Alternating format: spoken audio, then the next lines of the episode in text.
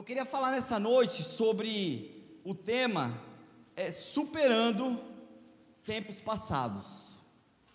Nós vamos falar hoje sobre isso, superando tempos passados. Por quê? Porque na verdade todos nós temos uma história.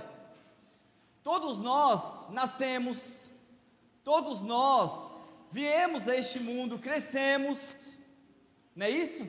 Adquirimos algumas experiências e tudo aquilo que acontece no caminhar da nossa vida, isso faz parte da nossa história. Então todos nós temos uma história. E toda história ela tem um passado. Toda história ela houve um passado, ela há um presente, mas haverá também um futuro. E lembre-se que o amanhã um dia virá o ontem. Por que, que ele vai virar o ontem? Porque o ontem é um passado, e tudo aquilo que é passado é aquilo que se passou. E o passado, ele nos trazem, muitas vezes, boas lembranças, mas o passado, ele também nos traz, muitas vezes, más lembranças. E quando a gente não sabe lidar com isso, essas más lembranças, elas acabam nos machucando. Essas más lembranças, elas acabam nos ferindo de alguma forma. E falei aqui que todos nós temos um passado. E esse passado ele pode nos machucar. Mas onde que está o problema? Que quando nós vivemos no passado, independente do que aconteceu, talvez uma falta de perdão lá atrás, talvez é, um remorso, um arrependimento profundo, talvez mágoas, talvez é, palavras que foram lançadas, talvez é, é, é, feridas que foram abertas, feridas que foram criadas e ainda não foram cicatrizadas. E por que, que eu estou falando isso? Porque, ó, veja bem, ontem nós saímos, nós fomos comemorar ali o, o aniversário, né, da minha cunhada. Não queria ir, mas tive que ir. Mas eu fui.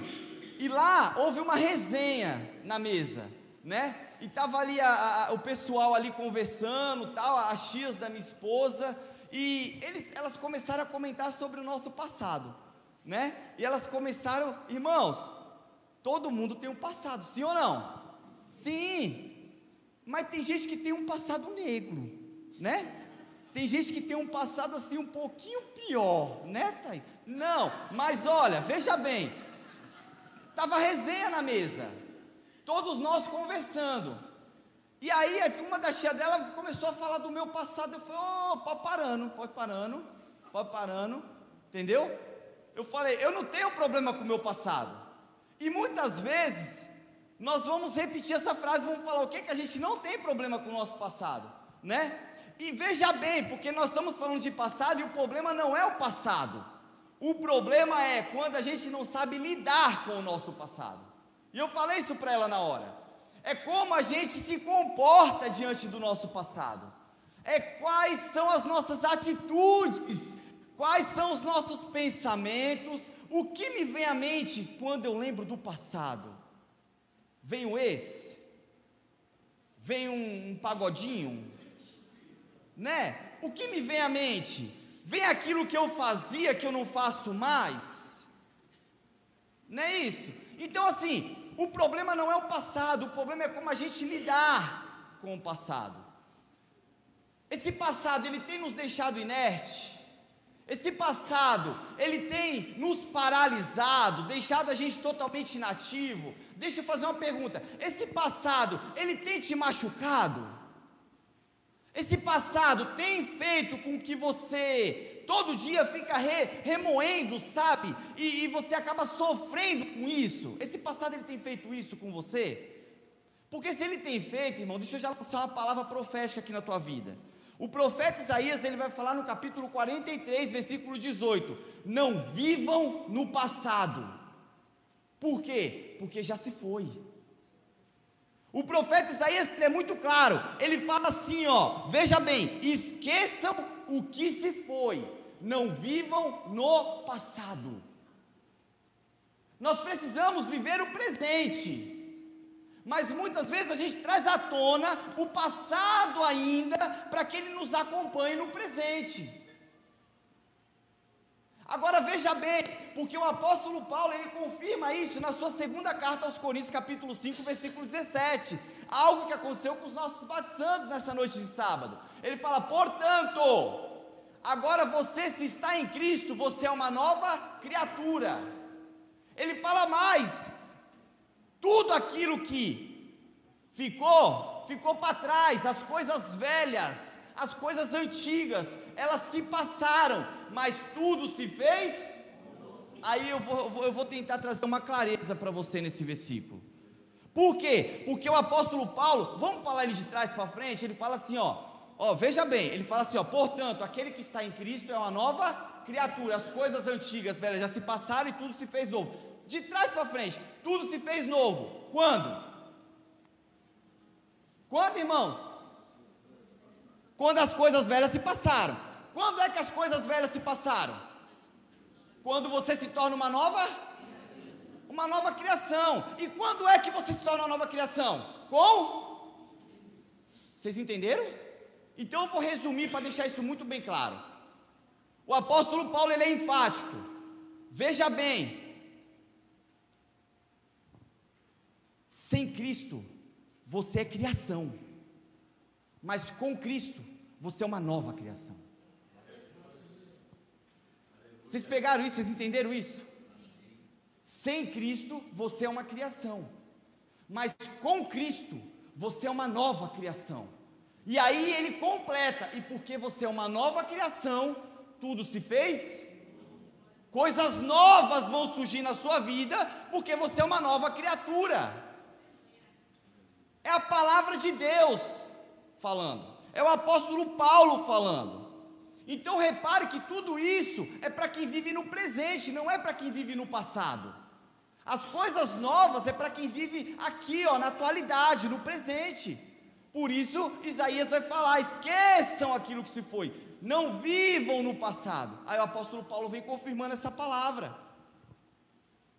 Por isso, nessa noite eu quero falar com vocês sobre esse tema superando tempos passados. Então, por favor, abra sua Bíblia comigo e, por favor, mantenha ela aberta no livro de Juízes, capítulo 11. Acharam Juízes, capítulo 11? Depois de Josué aí, Deuteronômio, Josué, Juízes. Juízes, capítulo 11. Mantenha sua Bíblia aberta, por favor, nós vamos ler alguns versículos. Versículo 1 vai dizer assim: Jefté, o gileadita, era um guerreiro valente. Sua mãe era uma prostituta, seu pai foi Gileade. A mulher de Gileade também lhe deu filhos, que quando já estavam grandes, expulsaram Jefté, dizendo: Você não vai receber nenhuma herança de nossa família, pois é filho de outra mulher. Então Jefté fugiu dos seus irmãos e se estabeleceu em Tobi. Ali, um bando de vadios uniu-se a ele e o seguia. Algum tempo depois, quando os amonitas entraram em guerra contra Israel, os líderes de Gileade foram buscar Jefté em Tobi. Venham, disseram, seja nosso comandante, para que possamos combater os amonitas. Disse-lhes Jefté: Vocês não me odiavam e não me expulsaram da casa de meu pai? Por que me procuram agora quando estão em dificuldades? Apesar disso, agora estamos apelando para você. Responderam os líderes de Gileade: Venha combater conosco os amonitas, e você será o chefe de todos os que vivem em Gileade. Jefité respondeu: Se vocês me levarem de volta para combater os amonitas e o Senhor os entregar a mim, serei o chefe de vocês? Os líderes de Gileade responderam: O Senhor é a nossa testemunha. Faremos conforme você diz. E o versículo 11 vai dizer assim: Assim Jefté foi com os líderes de Gileade, e o povo o fez chefe e comandante sobre todos. E ele repetiu perante o Senhor em Mispar todas as palavras que tinha dito. Irmãos, quem crê aqui que a palavra de Deus tem poder? Quem crê? Levanta a mão quem crê. Glória a Deus. Sabe o que, que diz Provérbios capítulo 18, versículo 21? Que a vida e a morte, elas estão diante do poder da nossa língua. Sabe o que, que isso significa? Que a nossa língua ela tem poder para matar, mas ela também tem poder para dar vida. Então eu quero que você declare agora comigo assim, ó, com convicção, para você mesmo, declara, porque as palavras elas têm poder. Fala assim: ninguém, ninguém pode, pode impedir, impedir, o poderoso, poderoso trabalhar de Deus, trabalhar de Deus na, minha vida. na minha vida. Agora você vai usar o termo passado. Fala: o meu passado, o meu passado não, pode não pode impedir, impedir o poderoso, poderoso agir de Deus, na minha vida. Você toma posse disso no nome de Jesus? Glória a Deus. Nós acabamos de ler um texto, e esse texto ele fala sobre a história desse homem chamado Jefté. É marcada por tristezas sucessivas, é marcado por grandes absurdos e grandes conflitos internos, ou seja, dentro do ambiente familiar, dentro do seu lar, dentro da sua casa. E esse texto ele vai dizer que a vida de Jefté está simplesmente de ponta cabeça. A vida de Jefté está dando tudo errado, meu irmão. Nada dá certo. E vocês vão ver, de acordo com o texto, que muitas coisas vão acontecer. E eu queria chamar a tua atenção, por quê? Porque tudo acontece dentro da sua casa, tudo acontece dentro da sua família, é dentro do lar. Você já viu que os piores e maiores conflitos que você tem muitas vezes é dentro da sua casa? Por quê? Porque quando acontece fora, pode até parecer grande, mas uma hora você deixa de lado. Mas quando acontece dentro, você vai carregar para o resto da tua vida.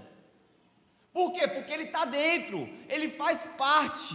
E quando nós falamos de família, nós estamos falando que família é um grupo de pessoas que vivem dentro de um mesmo ambiente é um grupo de pessoas que formam um lar. E Jefité está passando por grandes conflitos, ou passou por grandes conflitos, na época, dentro da sua casa. Imagine comigo, a palavra vai dizer que Jefité era filho de Gileade. Para alguns teólogos, é, alguns estudiosos, Gileade poderia ser somente o nome da região, o lugar que ele habitava. Porém, o nome de seu pai também era Gileade. Então nós vamos ver, e eu quero que você entre na cena comigo, eu quero que você imagine a vida deste homem, como ele vivia.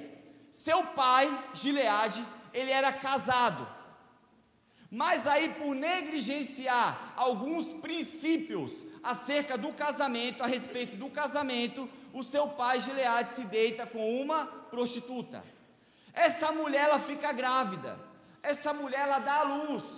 E ela dá a luz a um menino chamado Jefté. E veja bem, o significado da palavra, do nome Jefté é Deus abre. Eu disse anteriormente que Jefté, a sua vida estava de ponta cabeça. A sua vida estava toda errada. E deixa eu falar uma coisa já para você que entrou aqui nessa noite. Talvez a sua vida esteja de ponta cabeça. Talvez esteja dando tudo errado, nada vai para frente, mas assim como a vida de Jefté e o seu nome significava Deus abre, guarde isso. Deus ele pode abrir aqui nessa noite ventres, madres, onde mulheres não podem gerar filhos. Deus ele pode abrir aqui nessa noite oportunidades de emprego. Você que está desempregado, irmãos, pega a posse dessa palavra. Deus abre. Deus ele pode abrir o teu entendimento nessa noite para a palavra de Deus. Deus ele pode nessa noite abrir o teu coração para que você exponha feridas que ainda não foram cicatrizadas. Mas Deus abre. Fala assim comigo, Deus abre. Deus abre. E ele vai continuar abrindo durante toda a palavra de Deus. Você vai ver que essa mulher, ela não assume o cuidado pleno com seu filho. Assim como Gileade, o pai, também não assume o seu cuidado com esta mulher até então ele era casado. Ou seja, ele já tinha uma família. E ele agora se deita com essa mulher que é uma prostituta. E nós vamos ver por ele não assumir esse cuidado, nasce agora, quando ele dedica essa prostituta, esse menino, chamado Jefté. Mas veja bem que esse menino ele nasce por causa do pecado de ambos. E com a quebra de princípios, nós vamos ver que grandes conflitos são gerados. Muitas coisas nós estamos aprendendo na escola bíblica dominical, esse trimestre, relacionamentos em família. Ó, oh, irmãos, até a lição de hoje, a lição número 3, que fala sobre os ciúmes, todas elas foram geradas dentro da própria casa. A família quando não age, a família quando ela age por conta própria, vai falar da história de Sara e Abraão, gerado dentro de casa. A lição 2 falou sobre predileção, vai falar sobre Isaac e Rebeca, conflito aonde? Dentro de casa. E hoje falou sobre ciúmes, ali a família de Jacó junto com seus filhos, dentro de casa. É tudo dentro de casa. É tudo dentro da sua família. Aquelas pessoas que te cercam. E veja mais, preste atenção, aquelas pessoas que muitas vezes elas te amam e nós também o amamos. Mas conflitos são gerados e agora nós vamos ver que diante desse episódio, diante dessa cena, Jefté passa por grandes conflitos. E eu quero falar para vocês que o primeiro conflito que ele passa é através da desonra de sua mãe. O primeiro conflito que Jefté se depara é através da desonra da sua mãe. Por quê? Porque você vai ver que Jefté agora ele é rotulado é criado um, um status, é criado um rótulo, é criado um estigma na vida de Jequité, é criado um, um, um rótulo de tal forma onde as pessoas só conseguem observar agora não quem é Jefté, mas de onde ele veio. E de onde ele veio? Ele veio de uma mãe prostituta. E quando você fala de onde você veio, você se depara com o seu passado. Porque você não está falando simplesmente de quem ele é. Então você traz à tona agora uma ferida que ainda não foi cicatrizada.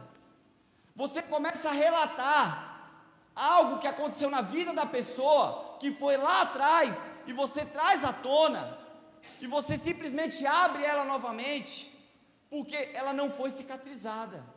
Jefité nasce, Jefité cresce. A Bíblia vai dizer que Gileade era casado com uma outra esposa. E essa esposa lhe dá filhos. E conforme Jefité ia crescendo, os seus filhos cresciam juntos. Ou seja, os seus meio-irmãos cresciam junto com Jefté. E aí eu fico imaginando, eles crescendo juntos, e Jefté agora rotulado, com status, com estigma de uma desonra da mãe. E toda vez que Jefté estava com os meninos, ou Jefté passava, os meus irmãos deles ficavam talvez numa esquina, ficavam em algum lugar, ficavam cochichando. Olá, olá, olá. Ali vai o nosso irmão, que é filho de uma prostituta. Jefté ele carregava uma imagem que não era dele. Ele passou a carregar um rótulo que não pertencia a ele mas que vinha lá de trás devido ao pecado de seus pais. Você já parou para imaginar? Irmãos, eu fico imaginando a cena, sabe? Eu não sei se, se, se, se, essa história você se identifica com ela, mas deixa eu falar uma coisa para você: existem pessoas que lutam a vida inteira, existem pessoas que batalham a vida inteira para tentar provar o seu real valor para tentar provar a imagem verdadeira que ela tem. Mas toda vez que ela passa, ela é lembrada pelo seu passado. Por quê? Porque o ser humano, ele identifica as qualidades. Mas ele é muito bom em julgar. Ele é muito bom em condenar. Ele é muito bom em ver aquilo que a gente sofreu lá atrás. O ser humano, ele vai falar: olha, ali tem um homem forte ali tem uma mulher bonita, mas que pena que o histórico familiar da vida deles. Eu fico imaginando a dor desse rapaz. Eu fico imaginando a dor de Jefté. Passando e onde passava, ali vai um homem valoroso. Por quê? Porque a Bíblia diz que ele era um homem valoroso. No versículo 1, Jefté, ele é qualificado como homem guerreiro. Mas veja bem, eu não sei a sua Bíblia. Talvez algumas Bíblias depois de um ponto, em outras, dependendo da tradução, depois de uma vírgula. Ele era um homem valoroso, era guerreiro, era valente, porém era filho de uma prostituta. Olha a ênfase. Eu fico imaginando esse homem crescendo e ele está diante daquela situação, sabe? Perante a sociedade, Jefité não era qualquer homem. Jefité não era um cara inútil. Muito pelo contrário. A Bíblia fala que ele era um homem valente, valoroso, guerreiro. Ele tinha habilidades que, conforme ele foi crescendo, a sociedade foi observando. E conforme a sociedade observava suas habilidades, a sociedade mesmo falava: ali vai um homem guerreiro, ali vai um valente, ali vai um valoroso. Porém, ele é filho de uma prostituta.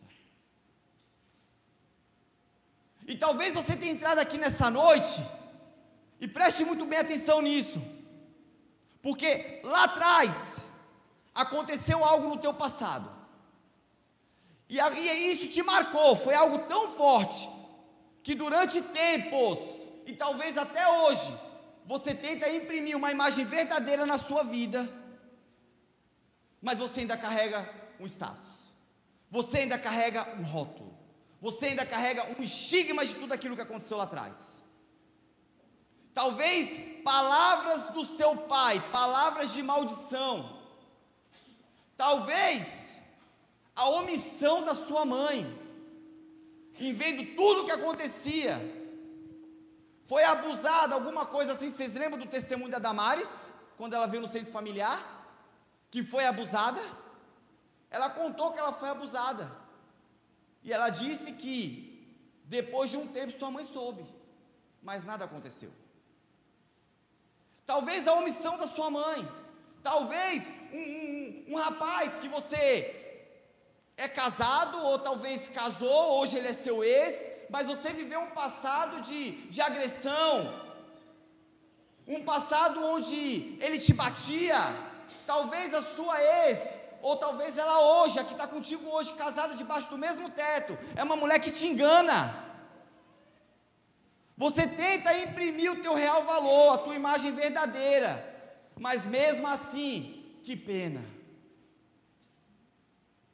Jefité passava por isso, e toda vez que ele passava, alguém encontrava a sua fraqueza, alguém encontrava uma limitação, e muitas vezes as pessoas elas vão nos apontar nas nossas fraquezas. Ó, oh, ele é um grande cara, ele é valente, ele é guerreiro, é valoroso, mas ali tem uma fraqueza. Ele é limitado. E Jefité, ele passava por isso. Era uma dor, irmãos, uma dor insuportável. Por que insuportável? Porque simplesmente ele carregava algo que não era dele. Tentava progredir, ele tentava avançar, de alguma maneira ele queria fugir de toda aquela, aquela, aquela cena, aquele episódio que estava acontecendo na vida dele, mas ele não conseguia. Por quê? Porque a sua fraqueza andava junto com ele. Ele era filho de uma mulher prostituta. E as pessoas o condenavam, julgavam simplesmente porque ele carregava um rótulo. Imagina o coração deste homem. Imagina a ferida que está sendo causada dentro do coração desse homem. Você já parou para imaginar? Eu quero que você entre na cena comigo. Porque talvez você esteja sentado aqui e você não viva nada disso ou nunca viveu. Mas eu tenho certeza que tem pessoas que você conhece, que já viveram isso ou ainda estão vivendo. É uma dor insuportável. Já não bastando ele carregar a desonra da sua mãe, isso já não era o suficiente. Agora a Bíblia diz que ele começa a ser rejeitado pelos seus irmãos. Tudo acontece dentro de casa. Vem a rejeição dos irmãos. Olha o que que diz o versículo 2. Lê comigo aí. Os meios irmãos de Jefté disseram: não terás parte da herança do nosso pai. Por quê? Porque és filho de outra mulher. Jefité, ele não só carregava o estigma de sua mãe, mas agora ele também é rejeitado pelos seus meus irmãos. Os seus irmãos é muito claro. Olha, você não vai ter parte da herança do nosso pai. Eles são muito claros. Jefté, eu não quero nem saber o que está acontecendo com você. Eu não quero nem saber qual é a dor que você sente. O sentimento talvez negativo que você tenha. Eu só sei de uma coisa: o que é do nosso pai é nosso. Você não tem parte nisso. Olha a rejeição agora por parte dos irmãos. Você consegue entender isso? A Bíblia diz que Jefité era um varão que guerreiro. Ele era valente. E quando a gente entende isso, a gente vai entender que quando ele cresceu, possuindo essas habilidades, irmãos, consequentemente, Jefité, ele era um cara que ajudava os seus irmãos. Ele ajudava a sua família. E quando precisava, ele estava ali para defender. Por quê? Porque ele era valente. A Bíblia diz isso. Ela não ia colocar uma qualidade ali em vão. Até porque depois você vai ver que a Bíblia vai dizer que ali existiam homens fortes. Jefité era um deles. Então, a gente entende que Jefité era um dos irmãos que protegia os seus irmãos, protegia a família quando era necessário. E muito já foi dito aqui no altar. A palavra irmão significa igual. Aí veja bem, se irmão significa igual, isso eu entendo que irmãos, eles estão juntos, eles se protegem. Quando os irmãos estão unidos, ali é um lugar de proteção. Briga pra caramba em casa, mas quando chega na rua, a história muda. Já viu? E veja bem, preste atenção nisso, porque eu não estou aqui é, motivando os nossos jovens e adolescentes a respeitar pai e mãe, não é isso. Mas acontece muitas vezes jovens e pais, é, jovens e adolescentes respeitar pai e mãe em casa, mas quando chega na rua e ouve um palavrão a respeito do seu pai e sua mãe, ele os defende. Irmãos não são diferentes. Os irmãos eles se protegem. Eu lembro que há muito tempo atrás, meus filhos ainda eles eram bem pequenininhos, crianças ainda. E eles foram brincar no parque, acho que era até o parque aqui o a Nininas. E tava lá o Gustavo brincando num brinquedo junto com as primas. E eu lembro que chegou um menininho e o menininho chegou pagando uma de, ó, é o seguinte, vai sair todo mundo do brinquedo. Eu cheguei, eu vou brincar. O brinquedo tinha espaço, irmãos, para todo mundo brincar. Mas ele chegou lá e ele falou assim: ó, vai sair todo mundo do brinquedo, entendeu? E as crianças, elas estavam começando a sair. E a gente estava observando a cena de longe, se não me falha a memória. Aí chega a minha filha Sofia, que era a mais pequenininha de todas, né? Tamanho do miga aqui, cadê o miga? Tamanho do miga, sabe? Pequenininho, pequenininho. E ela era piticutinha, sabe aquele negócio bem pequenininho, que não dá medo de ninguém? E ela chegou, irmãos. E quando ela chegou, a eu sei que ela conversou lá depois tal. Aí eu vi todo mundo brincando. Aí ela voltou e acho que ela comentou com a gente, foi com a Vanessa, você me falou alguma coisa assim, eu sei que ela falou assim. A, a Vanessa falou: O que aconteceu lá? Ela falou assim: Mãe, o menino lá grandão chegou e queria tirar todo mundo do brinquedo. Eu falei: Não, não, não, não, não, aqui não. Aqui não aqui vai brincar todo mundo. Se ele quiser sair, ele que saia. E todo mundo continuou brincando, porque o menino passou a ter medo dela, que era bem pequenininha, e o menino grandão. Entendeu? Mas por que, que ela fez isso? Ela defendeu o seu irmão e no pacote estavam as primas, mas defendeu todo mundo. Isso é o que se espera de irmãos. Irmãos nasceram para quê? Para um defender o outro. Na igreja não é diferente. Mexeu com meu irmão, mexeu comigo. Não é assim? Por quê? Porque a gente faz parte de uma família também, uma família espiritual, onde Deus nos plantou neste lugar. E se Deus colocou esse rapaz, essa mulher que está do teu lado, você querendo ou não, ele é teu irmão ou tua irmã. E o que que você precisa fazer? Qual precisa ser a sua atitude? Defendê-lo.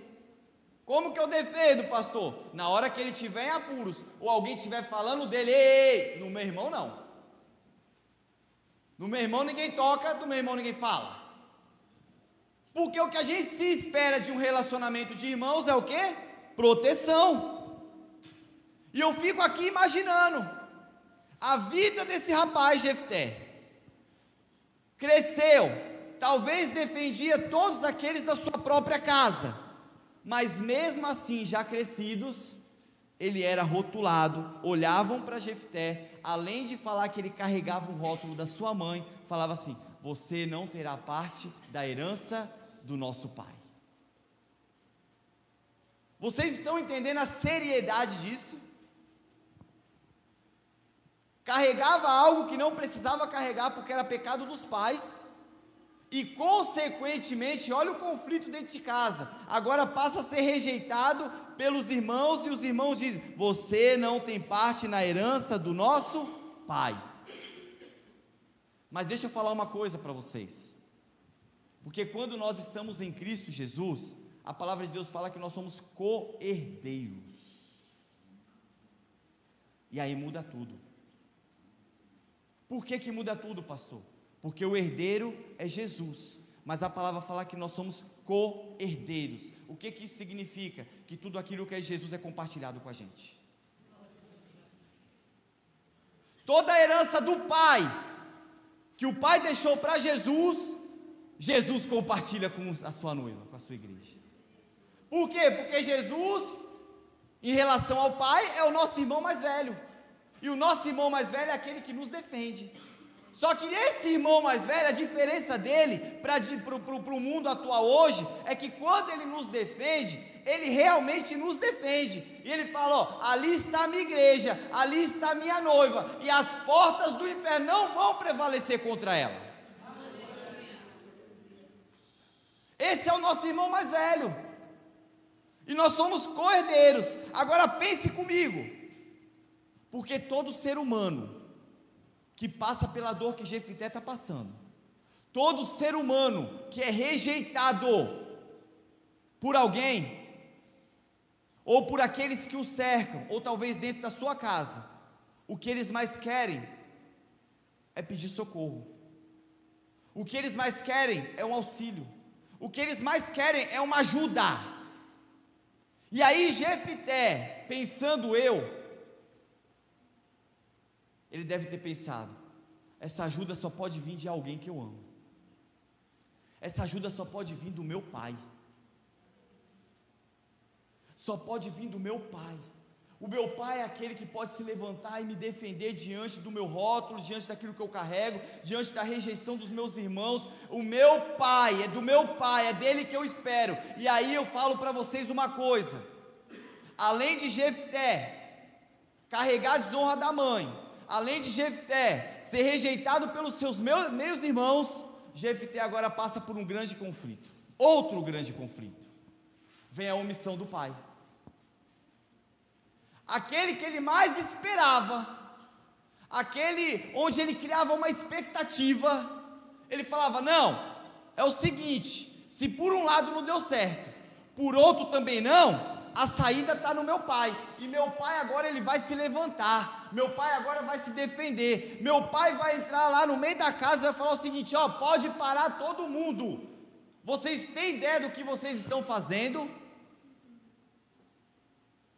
Eu não admito isso que está acontecendo dentro de casa. Porque o pai, como líder espiritual, falando de uma boa paternidade, o pai, como o sacerdote de casa, ele precisa se levantar. Então ele esperava essa postura do seu pai. Ele criou uma expectativa agora no seu pai. Se não consegue com a mãe, não consegue com os irmãos, eu vou para o meu pai. Só que essa expectativa é frustrada, porque o seu pai simplesmente se omite. Ele era para se levantar, defender o seu filho, e chegar para todo mundo e falar assim: olha, deixa eu falar uma coisa para vocês, vocês não podem fazer isso. Aquilo que é meu também é do seu irmão. Está tudo errado. Vocês estão julgando, vocês estão rotulando o seu irmão por uma coisa que ele não tem culpa. Vocês estão colocando ele debaixo de algo que ele não tem culpa.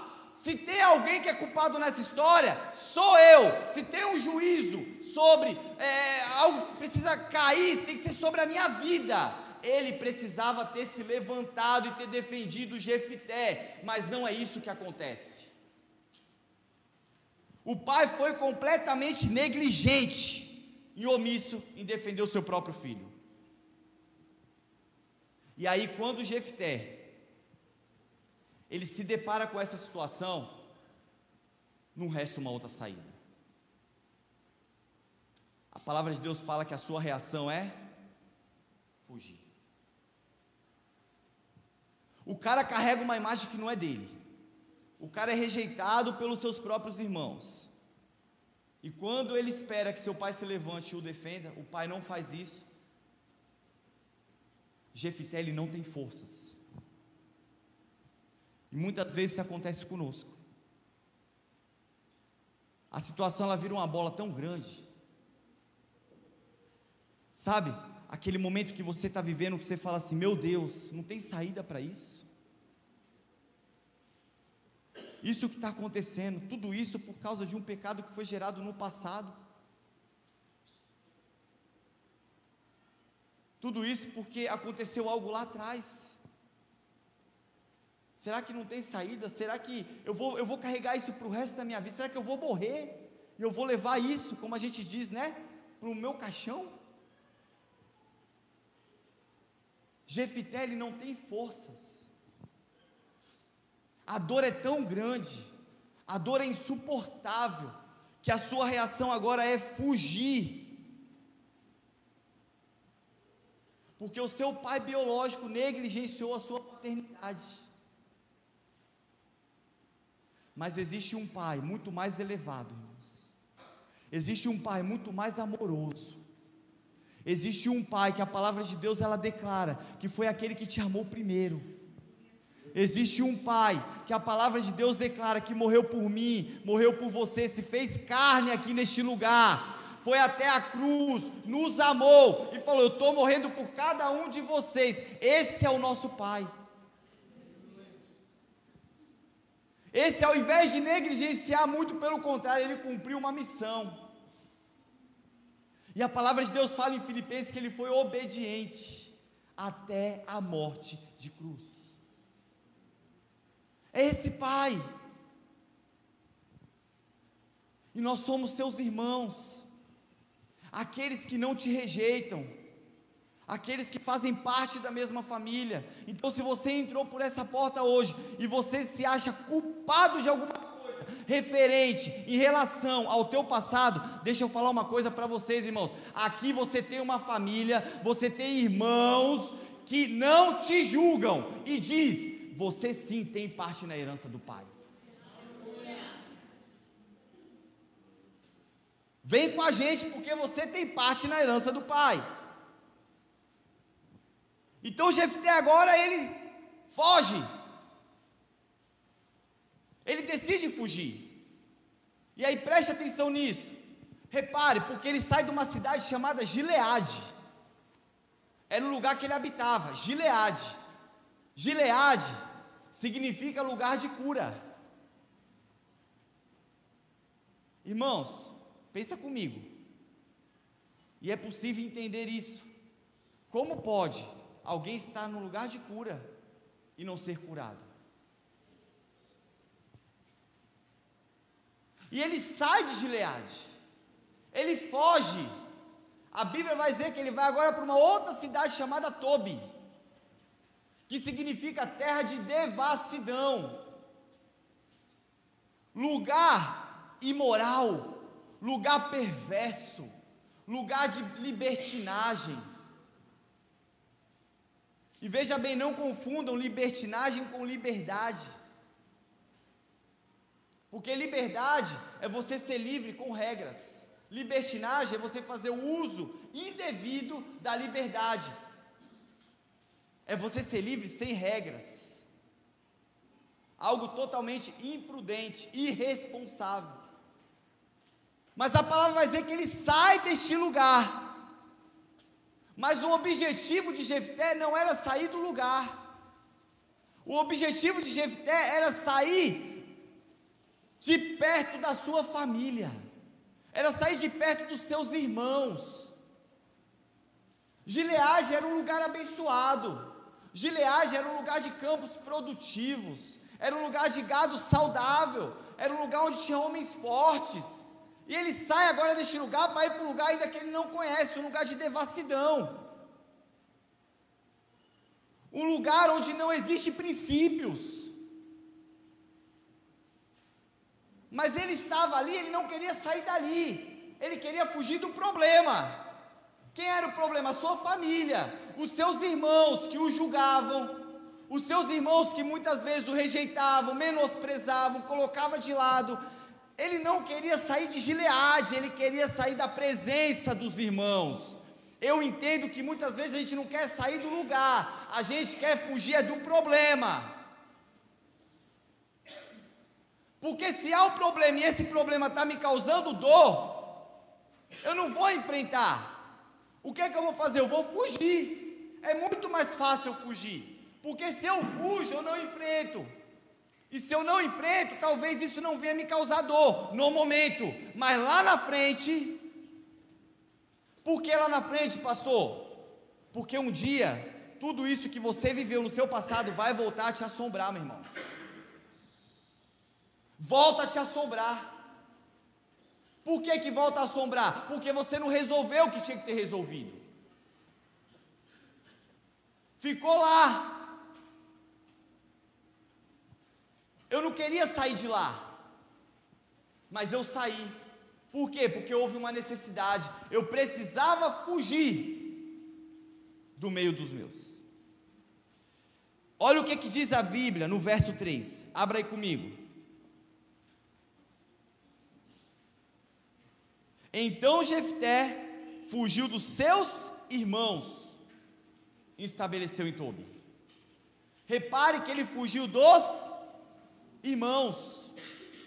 Os seus irmãos haviam causado tanta dor no coração de Jefté que ele já não aguentava mais. Ele precisava sair daquele lugar. Mas aí quando ele chega agora em Tobi, a palavra de Deus vai falar que um grupo de vadios começam a o seguir. Um grupo de, de, levi, de, de pessoas levianas, um grupo de pessoas ordinárias, um grupo de desocupados começam a seguir Jefité. Por quê? Porque Jefité, a palavra de Deus não fala isso, mas a gente entende que diante das suas habilidades, ele era um líder. E porque ele era um líder, aonde ele chega, ele vai representar agora a sua postura de líder. Então, quando ele chega em Tobi agora, um grupo de pessoas desocupadas o começam a seguir. Mas veja bem, porque a palavra de Deus ela é muito linda, irmãos. Enquanto ele está em Tobi, as coisas estão acontecendo lá em Gileade. O que está acontecendo em Gileade, pastor? Os amonitas agora começam a guerrear contra o povo de Israel. E quando os amonitas vão guerrear contra o povo de Israel, de quem é que eles lembram? De Jefité. E a palavra de Deus fala que eles vão até Tobi eles procuram Jefté, tem um encontro com Jefté e fala: "Vem, vem depressa. Seja o nosso comandante. Nos comande nesta guerra." Em outras palavras, sabe o que, que eles estão falando? Nós precisamos de você. E aí eu vou trazer uma lição para você nessa noite. Porque todo aquele que um dia foi esquecido, um dia será lembrado. Sabe como a palavra de Deus fala que Jefité responde? Versículo 7. Abra aí comigo.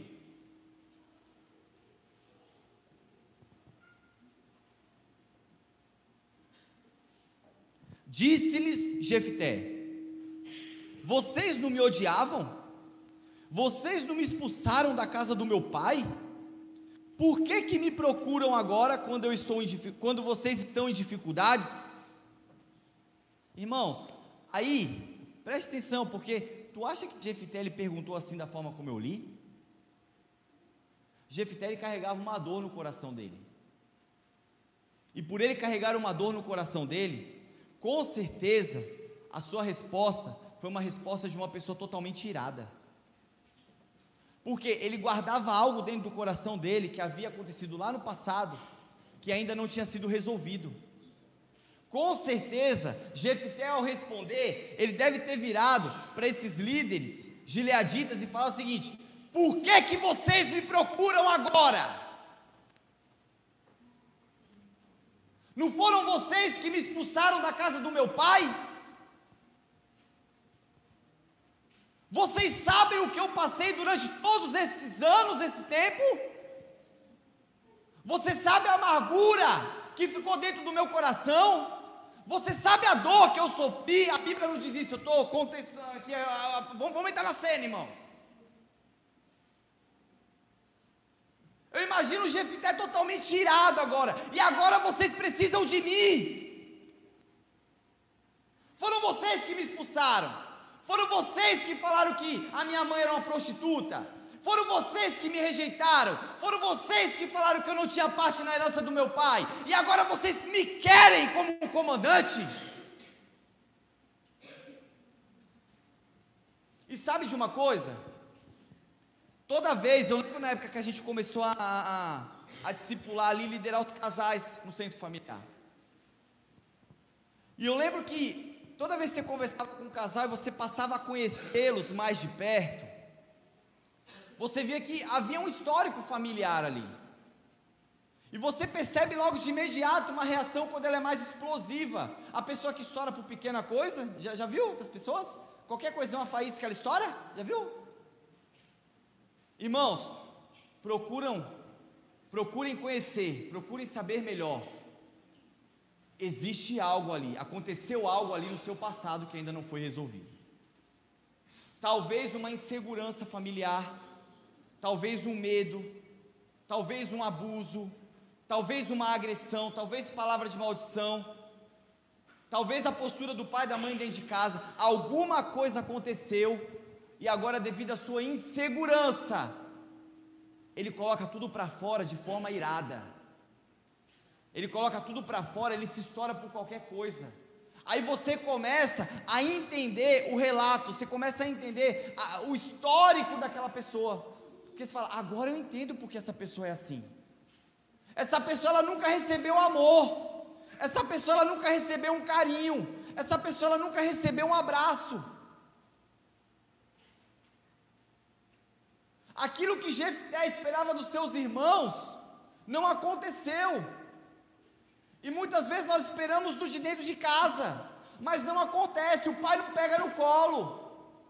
Quando a menina cresce, ela quer ir para o colinho de outro. A mãe não beija o menino. Não, não, não, não, não faz, sabe, aquilo que é de responsabilidade de pai e mãe. Nós temos o nosso papel como pai e mãe, e muitas vezes a gente deixa desejado dentro de casa. Porque um dia seu filho vai crescer. E você está deixando um legado.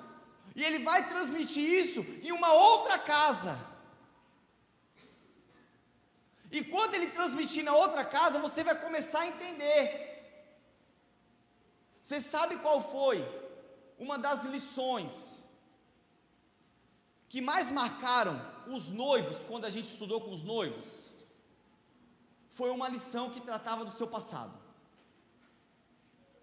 Quando a gente pedia para eles falarem do seu passado,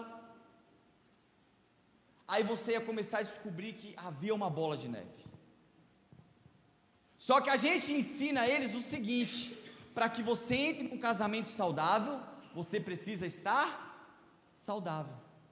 Se você entrar num casamento doente, você está levando a doença para dentro do seu casamento. Esse casamento não será saudável. E a gente começa a descobrir agora, conforme você vai caminhando mais de perto, conforme você vai andando com essas pessoas. E o que essas pessoas precisam é de abraço, é de sorriso. O que as pessoas precisam é de carinho, é de amor. E nós também, não só dentro de casa, mas na igreja, nós temos esse papel de acolher, de recepcionar, de dar abraço, carinho, amor. Isso é comunhão, você está deixando um legado. E comunhão agrada a Deus. Porque a pessoa lá na frente ela estoura, sabe por que, que ela estoura? Porque isso se torna um mecanismo de defesa para ela. Ela não quer simplesmente mais se ferir, já se feriu lá atrás. Se eu fui ferido lá atrás, se eu apanhei lá atrás, se me xingaram lá atrás, se lançaram palavras de mal, opa, não. Agora as coisas são diferentes. Falou comigo é toma lá, dá cá. A nossa reação ela muda. A gente cria um mecanismo de defesa. E a ira de Jefté era tão grande que acabou mascarando toda a dor que existia dentro do seu coração. Por isso ele responde os filhos, os filhos não, os líderes de Gileade. E aí eu quero chamar a tua atenção. Vai no versículo 11. Olha o que que diz. Assim, Jefité foi com os líderes de Gileade, e o povo o fez chefe e comandante sobre todos. E ele repetiu perante o Senhor em Mispá todas as palavras que tinha dito. Irmãos, a dor de Jefité era tão grande, o sofrimento dele era tão grande, que foi causado ali em Gileade, lugar de cura. Mas Jefté havia fugido de Gileade, não era por causa do lugar, mas sim por causa das pessoas, dos seus irmãos, dos problemas. E agora você vê que Jefté, ele precisa voltar. Jefité ele precisa retornar ao lugar de cura. Ele não pode mais ficar em Tobi. Deus deu uma oportunidade para ele, ó, aqui não é o teu lugar, o teu lugar é em Gileade, o teu lugar é no lugar de cura. Você saiu de lá não foi porque eu mandei. Você saiu de lá não foi simplesmente porque você queria. Não, você saiu porque você quis fugir de um problema dos seus irmãos, mas agora é uma oportunidade para você voltar. E agora há uma necessidade, é necessário o retorno. Por quê? Para que ele possa superar todo o tempo passado. Tudo aquilo que foi causado lá atrás, toda dor, toda mágoa, ele precisa agora retornar. Lembra que eu falei que o nome Jefité significa Deus abre?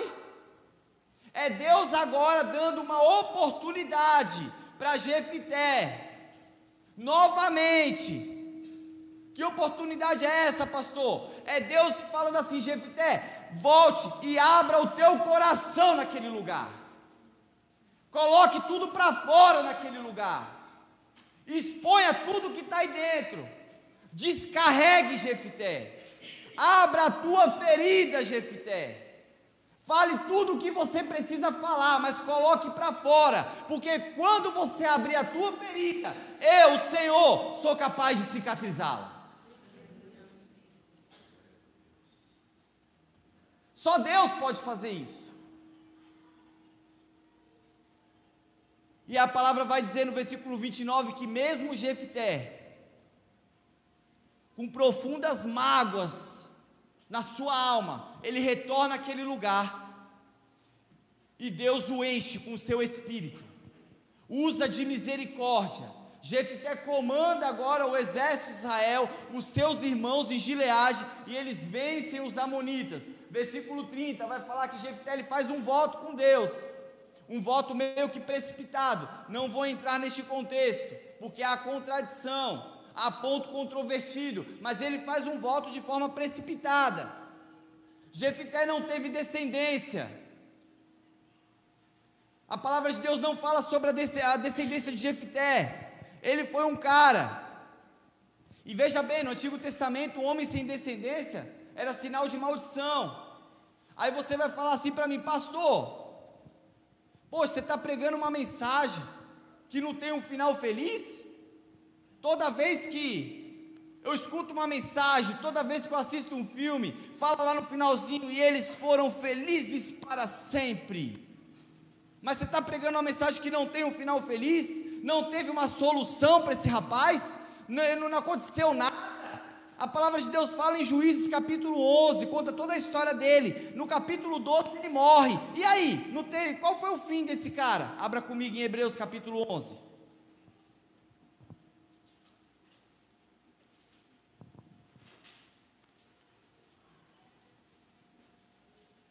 Hebreus capítulo 11.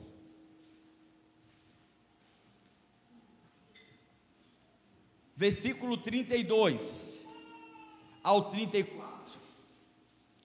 Olha o que diz a Bíblia. Que mais direi?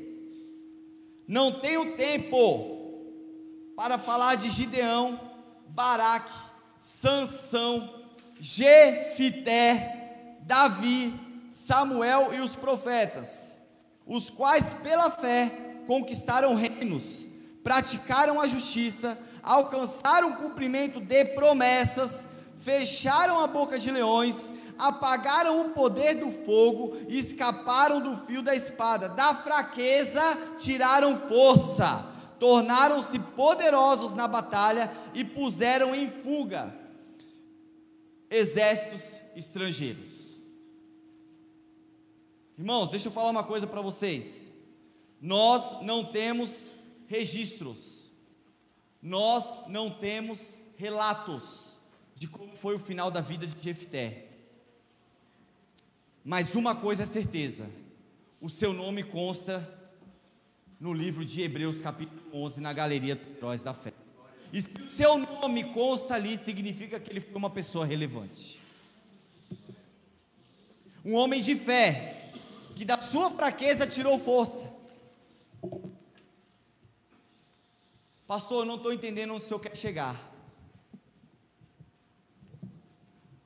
As coisas estão de mal a pior, pastor. Está tudo de ponta cabeça. Eu não sei mais o que fazer. Lá em casa está tudo revirado.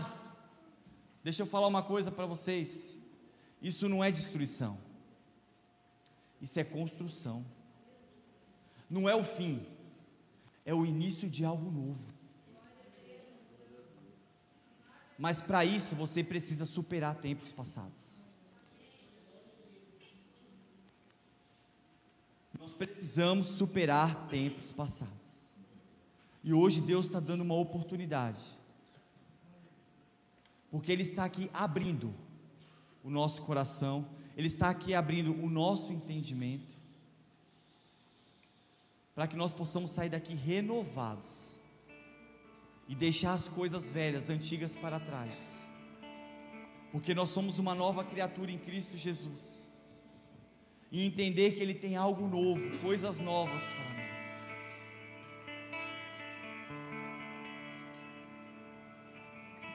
Eu já falei isso aqui. Quem tem cicatriz aqui? Alguém tem cicatriz? A maioria. Eu também tenho. Várias. mas tem uma que eu nunca vou esquecer.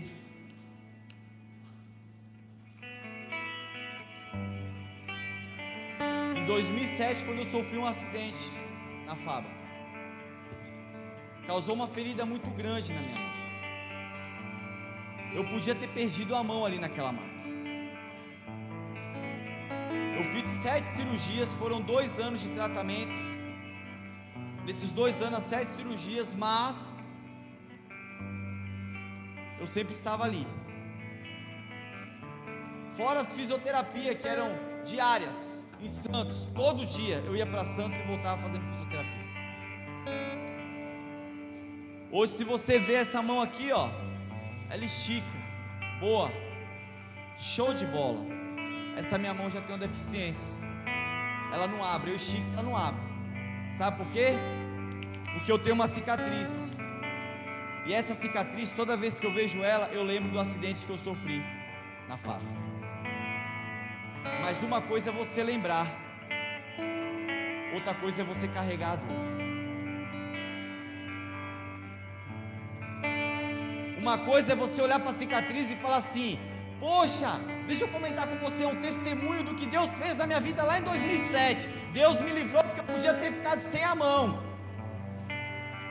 Outra coisa é você olhar para a cicatriz e você começar a chorar. E falar: Foi isso aqui, ó. Foi devido a isso aqui que tudo aconteceu. E você não consegue se livrar daquilo que aconteceu no teu passado, justamente por causa dessa cicatriz. E toda vez que você olha para ela, você chora, você tem uma angústia. Assim como o Jefté pode causar uma dor, uma mágoa muito grande dentro do seu coração, porque você não consegue se livrar. É o que aconteceu lá atrás, mas você não consegue se livrar. Mas deixa eu te falar, você por si só, você não vai conseguir mesmo. Mas eu conheço alguém, eu quero te apresentar um Deus vivo, que morreu, e quando ele ressuscitou, ele apareceu para Tomé: Olha a minha cicatriz. Você está olhando, Tomé? Você não acredita, mas olha a minha cicatriz. Sabe para que, que serve, Tomé? É para você e todos aqueles que não acreditam em mim acreditar que um dia eu morri por vocês, mas isso não me causa dor. Muito pelo contrário, eu fiz, eu cumpri a missão do meu pai. Essa cicatriz, Tomé, toda vez que eu olho para ela, isso não me causa dor, isso me causa alegria, porque foi para um povo foi só por você.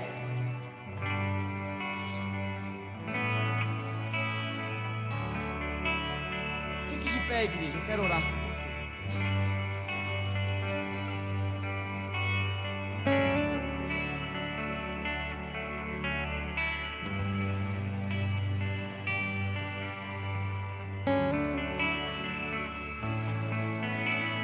Olhem para mim.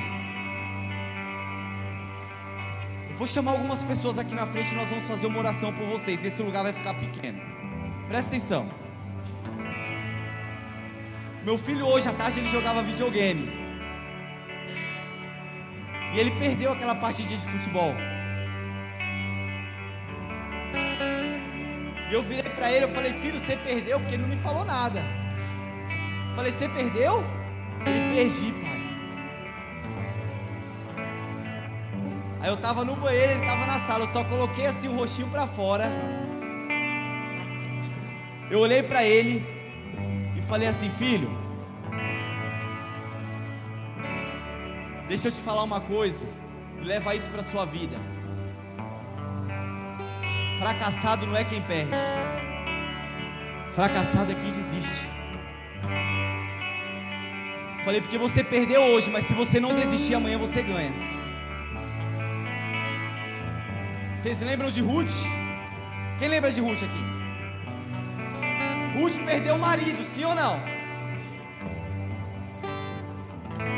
Ruth, ela precisou abrir mão do lugar onde ela vivia para ir para uma outra terra, para viver uma cultura totalmente diferente. Ruth perdeu, mas Ruth não desistiu. Ela soube superar um passado, ela soube enfrentar um presente, e a Bíblia vai dizer que ela conquistou um futuro glorioso. Muita coisa depende da gente. Você chegou a esse lugar não foi à toa. E hoje este lugar é um lugar chamado Gileade. É um lugar de cura. Sabe por quê? Porque você entrou por aquelas portas. Para que você saia daqui nessa noite totalmente curado.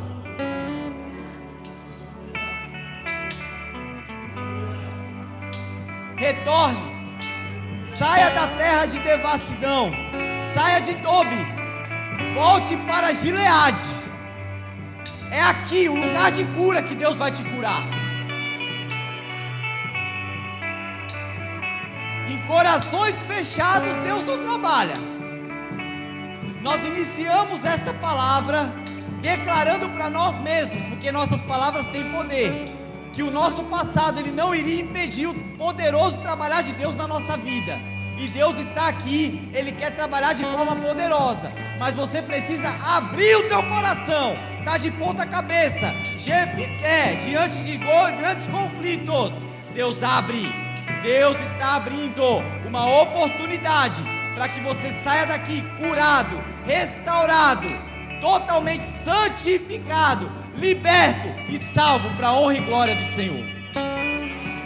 Quem crê nisso, levanta a mão.